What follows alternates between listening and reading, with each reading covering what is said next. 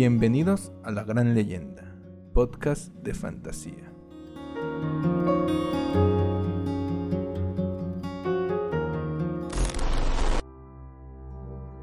Gracias por descargar nuestro podcast. Con tus donaciones vía PayPal podremos mejorar nuestro contenido.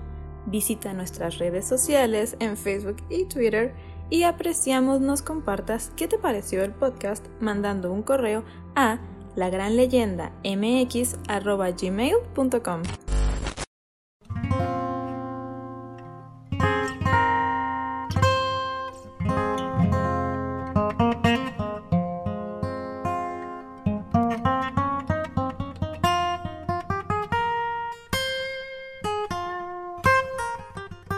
Cuenta la leyenda que hubo en algún tiempo un lugar donde el aire que se respiraba era limpio y donde se mirara se encontraba uno con hermosos paisajes y aquellos que vinieron al comienzo de los tiempos se maravillaron con aquel lugar y vivieron ahí desde siempre e hicieron su ciudad junto a un gran lago.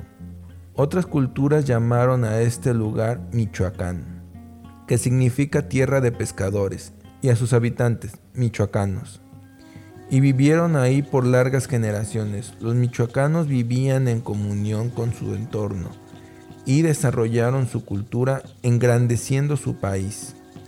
Construyendo día a día su ideología, el tiempo pasó. Vinieron monarcas buenos y monarcas malos, guerras, hambres y tiempos de opulencia.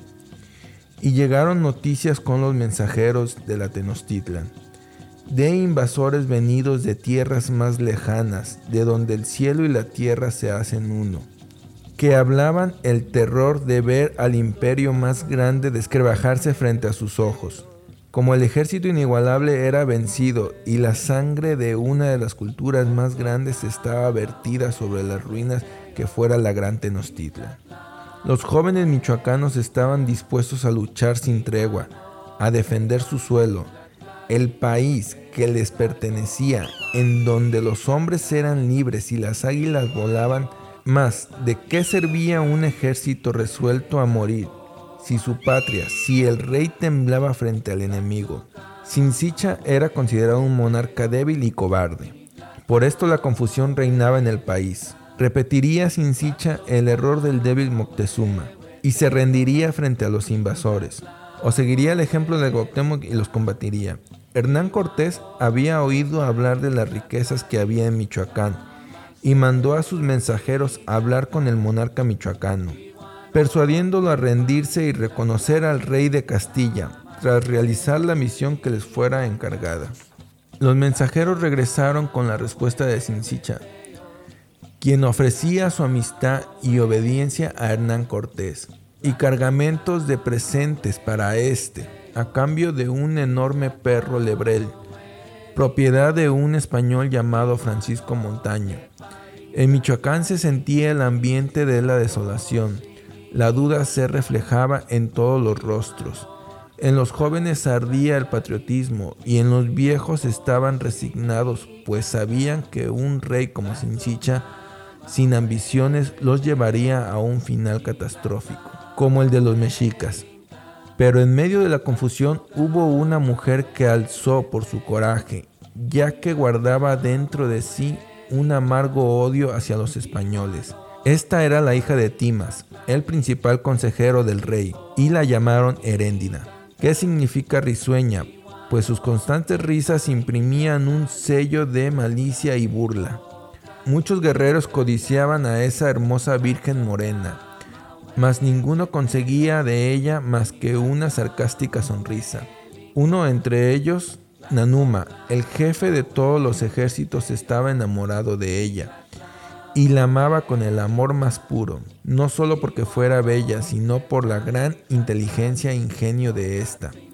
Pero Heréndida no amaba a nadie, y esto era debido a que tenía un amor más grande que cualquier otro, Amaba los llanos, amaba las montañas de su Michoacán, amaba su aire y su cielo, sus lagos y campos. Nanuma le hablaba de amores. Dime por qué no comprendes que soy quien más te ama en el mundo, le dice Nanuma. Porque no quiero tener un dueño, respondía la doncella con su sonrisa irónica. Oh, siempre desdeñosa, siempre con esa eterna sonrisa altavía en los labios, contestaba Nanuma. Mas como podría pertenecerle a alguien más de lo que le pertenecía al viento y a los árboles. ¿Para qué jurarle a alguien un amor eterno si ya le había jurado a su patria defenderla? Como entonces podía olvidarse de esa tierra que tanto amaba. Días después de un acontecimiento hizo al pueblo olvidarse de las dudas, aunque según el pidecuario, ritual de los sacerdotes tarascos, no había ninguna fiesta por esas fechas. Se celebraría un acto solemne a Jaratanga, vengativa e inexorable diosa de la luna. En el gran templo llegó entonces la hora en que los tarascos llamaban hinchatiro, la hora en la que el sol desaparece debajo del horizonte y la luna se levantó como un gran disco hasta llegar a su lugar debido, y entonces se presentó en todo su esplendor. Mientras las quiringuas dejaban oír sus melancólicos cantos, la gente se apiñaba en el silencio. Cuando el rey y su comitiva hicieron su entrada y tomaron asiento, un sacerdote entró en el santuario. Un grito jamás oído antes desgarró el silencio de la noche, llenando los corazones de todos los presentes de terror. Los discordantes alaridos resonaban intermitentemente. El sacerdote volvió a salir y le seguían cuatro guerreros que llevaban atada una bestia que jamás se había visto en aquel país, que infundía pánico con sus endemoniados ojos y de cuyas fauces salía aquella voz tan aterradora que hicieron a la muchedumbre temblar. La fiera luchaba por liberarse, en sus ojos asomaba la ira y su hocico vertía espuma. Cuando la luna se ostentaba ya arriba del horizonte, Cesaron los ladridos y le pusieron los sacerdotes en la piedra de los sacrificios. El sacerdote pálido sacó su cuchillo labrado en obsidiana y jade, lo hundió en el pecho de la bestia y rápidamente sacó su corazón. Heréndida se volvió hacia Nanuma y le dijo, Hoy es la bestia, mañana serán los españoles, los que mueran así, entonces yo seré tu esposa. Nanuma difícilmente podría creer que lo había escuchado.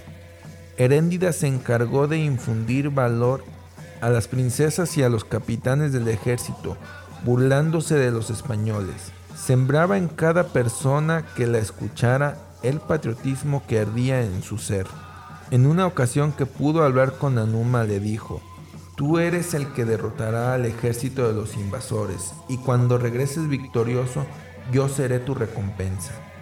Y si fallo, preguntó el guerrero, iré a llorar sobre tu sepulcro y sembraré en tu yacata las más hermosas flores, flores de nuestros campos. Esta idea hizo temblar a Nanuma. No te preocupes entonces, que yo lucharé hasta morir. No nos rendiremos porque somos más grandes y fuertes. ¿No nos han protegido los dioses siempre? ¿No vencimos con ingenio las dos veces que los mexicas quisieron conquistar este país? ¿No es verdad que acaso que Kurikaweri al principio de los tiempos hizo al hombre de barro, mas éste se desbarató al entrar al agua? No lo reconstruyó entonces de ceniza, pero queriendo que tuviera más consistencia. No formó a nuestros hombres de metal. No son tus guerreros de metal, Nanuma, no se convertirán en mujercitas al frente a los invasores. No tengan piedad entonces, Nanuma, cuando estés allá en el campo de batalla, pues sé que eres tú el más valiente de los guerreros, y llevarás a nuestro ejército a triunfar sobre los invasores y resguardarás la grandeza de nuestro imperio. Una mañana marcharon las tropas del ejército michoacano por las calles de Sinsunzán. A la vista de Sincicha, quien estaba inquieto por el resultado de la guerra que aquel ejército estaba a punto de iniciar. Hernán Cortés envió a su ejército a encontrarlos, comandado por su más valiente capitán, Cristóbal de Olid. La guerra se desencadenó en la ciudad de Taximora, que había sido tomada por el ejército tarasco, quien caía valientemente frente al hierro del enemigo. Aquellos que no se sacrificaron en la lucha desigual quedaron mudos de espanto al oír los disparos de los españoles y emprendieron una vergonzosa fuga para lograr su salvación. Nanuma y otros hombres fueron los mensajeros de la vergonzosa derrota. Heréndida, decepcionada, se volvió sin evitar que dos lágrimas se derramaran sobre su mejilla. En vano quiso Nanuma hablar con Heréndida. Dime entonces qué debía hacer. Morir. Los españoles te enseñarán pronto el oficio de los hombres que no saben morir por su patria, le contestó Heréndida. Timas habló entonces a los hombres que le rodeaban y a aquellos que estaban decididos a defender su patria hasta la muerte. Juraron hacerlo y armándose de ondas y flechas fueron al templo. A las mujeres y a los niños les ordenó huir a los montes, mientras tanto ellos esperaban la venida de los invasores. Cristóbal de Olid y su ejército entraron a la ciudad mientras que un millar de hombres comandados por Timas esperaba en el templo. Simsicha se había rendido ya ante Olid cuando el grito de guerra se oyó en toda la ciudad. Heroicamente lucharon Timas y los defensores del templo, mas el enemigo era por varios miles más numeroso. Cristóbal de Olid envió al combate a todas sus huestes, barrieron con todo lo que quedaba de los purépechas. Algunos lograron escapar huyendo hacia el monte. El ejército de Cristóbal de Olid revisaba los cuerpos buscando los cadáveres de los españoles. El mando de la oscuridad se fue disipando hasta la llegada de la luz, que dejaba de ver la ruina. El suelo estaba tapizado de muertos y en su mayoría eran purépechas, junto con mexicas y tlaxcastecas, que venían con los españoles y los cadáveres de estos últimos habían llegado al ocaso de una de las culturas más grandes de América. Tras la muerte de los valientes michoacanos, quizás en algún futuro, los descendientes de aquellos valientes hombres conocerían la razón por la que perdieron la vida por un pedazo de tierra donde vivían libres. Quizás sabrían la grandeza de Michoacán.